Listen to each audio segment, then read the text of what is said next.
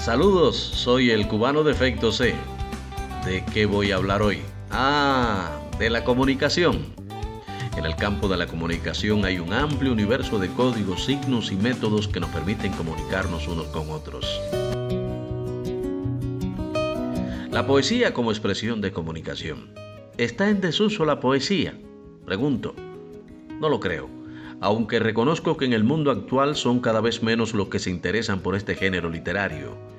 La mayoría de la gente está en otras cosas, y no es que a algunos no les importe, sino que las dinámicas de la vida contemporánea apenas le dan tiempo a las personas para platicar en la sobremesa. Ahora imagínate para leer una poesía u otro texto de interés. Que sonó el móvil, que llegó un mensaje por WhatsApp o Telegram, que el chat de Facebook, un video en Instagram. Es muy complejo el escenario comunicativo actual.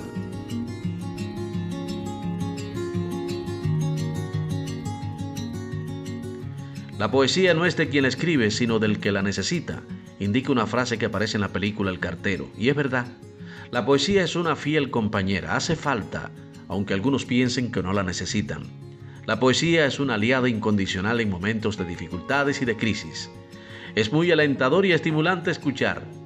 Compañera, usted sabe, puede contar conmigo, no hasta dos o hasta diez, sino contar conmigo. Es muy inspirador leer o escuchar un poema de Mario Benedetti, uno de los poetas más leídos por su lenguaje sencillo y directo. ¿Es o no es comunicación la poesía? Pues claro que sí, lo es. Y digo más, la poesía, un buen poema, motiva, impulsa, edifica, reconforta.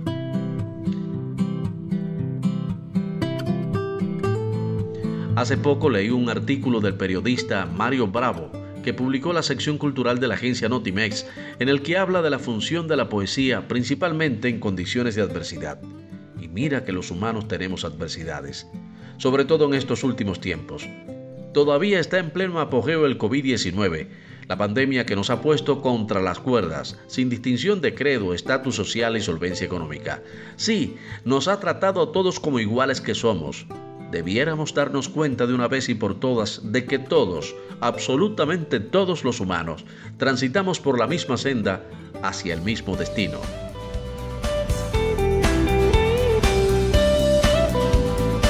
Que yo conozca, nadie ha dicho que la mera lectura de un poema es exclusivamente un asunto inherente a poetas y poetisas. Claro, entiendo también que hoy en día a gran parte de la gente no le interesa leer un poema, y mucho menos conocer algún poeta.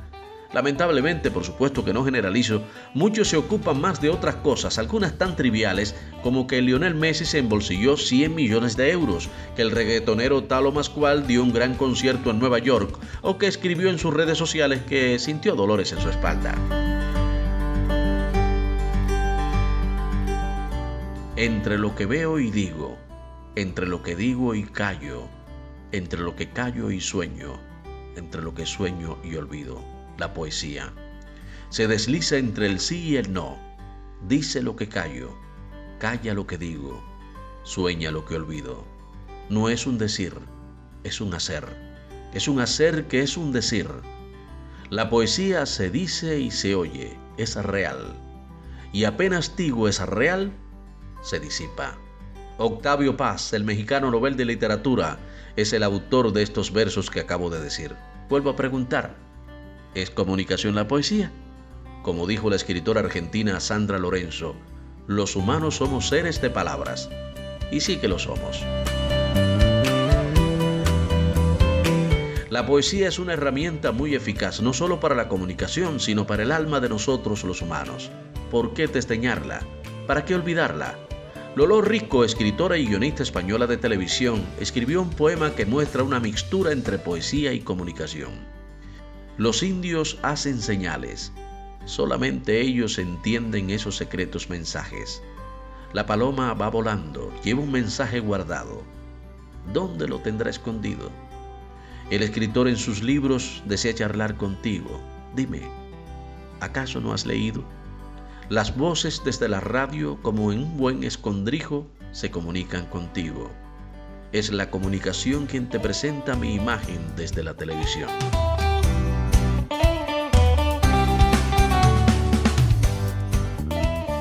Está muy claro, No tengo dudas, espero que tú tampoco. La poesía es comunicación. Y si alguien te pregunta quién te lo dijo, dile, dile que fui yo, el cubano de efecto C.